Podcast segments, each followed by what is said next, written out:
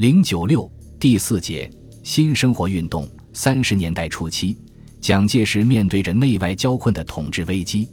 对内，他以全力发动对中国工农红军的多次军事围剿，并在其统治区进行文化围剿，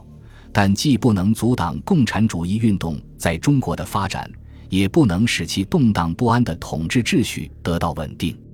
他感到这种革命思想的威慑力量比军事威胁还要可怕，曾感叹地说：“此种思想上之流毒，实教有形，匪患尤甚。”随着民族危机的加深，各地抗日反蒋运动日益蓬勃发展。蒋介石为使其专制独裁统治能够在社会生活方面得到体现，于1934年初在南昌发起一个企图恢复中国固有道德、达到民族复兴的所谓新生活运动。